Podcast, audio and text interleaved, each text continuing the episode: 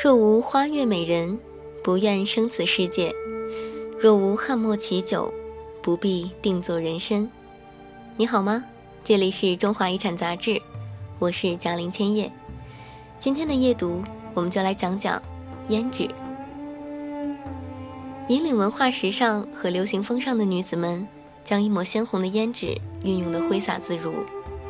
唐代京城的妇女们，把红得发紫的胭脂涂染于眼眶上下，称之为“血晕妆”，或用胭脂在两侧额角分别画一个鲜红的伤疤。或新月形，称之为斜红妆。这红妆形象古怪，现在看来似乎不伦不类，但却是立意稀奇，且有典故可依。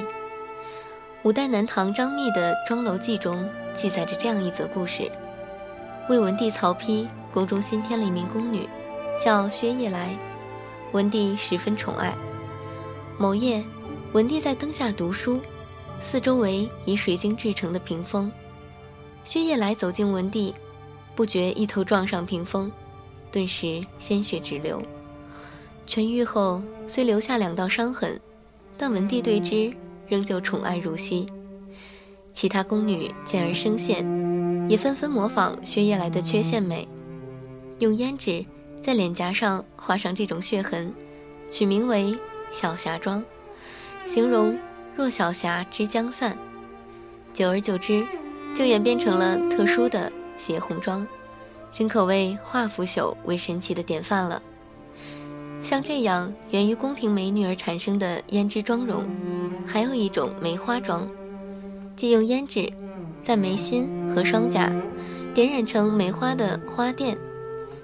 相传，宋武帝刘裕之女寿阳公主，在正月初七日。仰卧于含章殿下，殿前的梅树被微风一吹，落下一朵梅花，不偏不倚，正落在公主额上，染成花瓣之状，且久洗不掉。宫中其他女子见其心意，遂竞相效仿，剪梅花贴于额，这才成为一时时尚，故又有寿阳妆之称。诗云：“若坠寿阳公主额，六宫争肯。”学眉妆，由此看来，中国古代女子对胭脂的使用，真是无所不用其极了。胭脂帝国的美，在男性帝国的投影，有一个很经典的故事。汉成帝的宠妃赵合德是一个极善妆容的美人，她很懂得女人最迷人的一面，其实并不在于浓妆艳抹、珠光宝气的那一刻，过于光芒万丈，反而容易让人敬而远之。男人最容易被虏获的时刻，恰恰是女子酒微醺、妆半卸、梦初回的那一刻，神情飘荡，清扬如香茶，如烟缕，乍散乍收。此所谓别去，最是让人欲罢不能。故此，他创作了淡扫胭脂的慵来妆，此妆显出隽慵之美，薄施朱粉，浅画双眉，鬓发蓬松而卷曲。给人以慵困倦怠之感，因而传说赵合德比他的妹妹赵飞燕更得皇帝宠爱，让汉成帝发出了“宁愿醉死温柔乡，不羡武帝白云香”的感慨。从此，温柔乡成了美艳女子之怀抱的代称。这是红粉胭脂在男子眼中的倒影，是他在这个男性社会的价值体现。明代冯梦龙的《警世通言》中有个故事，小夫人金钱赠年少，说的也是胭脂铺里的故事。年已六十的老张员外开着一家胭脂铺，店铺与内宅中间隔着一片紫绢边沿的帘子。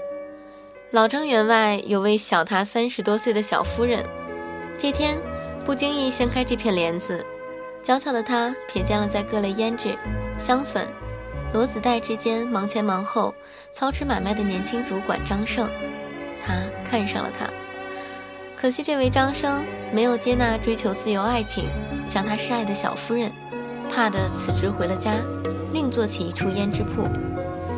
那小夫人后来自缢，做了鬼依旧投奔于他。这个爱情故事虽不够圆满，却更值得回味。当真是做鬼也不放过你。小女子我就是痴情如此。脂红粉香的胭脂，不知道装扮了多少位佳人，又成就了多少对姻缘。胭脂的正史、野史，因此都呈现出一片粉红的娇羞。那是深闺的女子向外界的男子展示妩媚的一抹倩影，是女性释放情愫的一道眼神。明正德年间的文士陈铎曾有散曲说胭脂：“铅华光镜蜡高新，闺阁传闻。浓妆常见倚横门，修错刃。花容月面添风韵，更修提凡素樱唇。粉晕颜，脂香润。古来曾论，红粉赠佳人。赠与佳人的红粉，便是情爱的象征。”上世纪的一部电影《胭脂扣》也是演绎了一段人鬼情未了的故事。二十世纪三十年代的妓女如花与富家少爷十二少有了深深的恋情，十二少为此脱离了家庭，与心上人独立生存，却难以生存。两人约好自杀，同赴黄泉。如花在黄泉路上酒后十二少不到，在阴间请了七天假，回阳间找寻爱人。哪知世间已过了五十年，这美丽的女鬼颈上挂着一根细如发丝的金链，金链上系着一枚景泰蓝的鸡心形小匣子，上面镂着一朵牡丹，旁边有只蝴蝶，小巧的像一颗少女的心。匣子弹开后，如花用她的小指头在里面一团东西上点了一下，然后轻轻地在掌心划开。再轻轻地在他的脸上划开，原来这是一个胭脂匣子。我一生中，他给我最好的礼物。如花当他是爱情信物，一直在胸前挂着，即便死了，也不离不弃。这胭脂匣子如此的凄美，而它的背后，却是女子心中对爱情的一份坚决。如今，扬州的老街上。